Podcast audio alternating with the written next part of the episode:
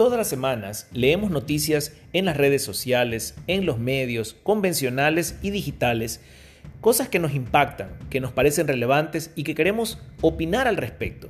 Pero hay que preguntarse si los medios de comunicación nos están diciendo todo lo que nos tienen que decir respecto a una noticia. O si inclusive nosotros cometemos el error de quedarnos en el titular y al no profundizar en el texto de la noticia, nos perdemos de datos invaluables para tener una opinión formada sobre estos acontecimientos.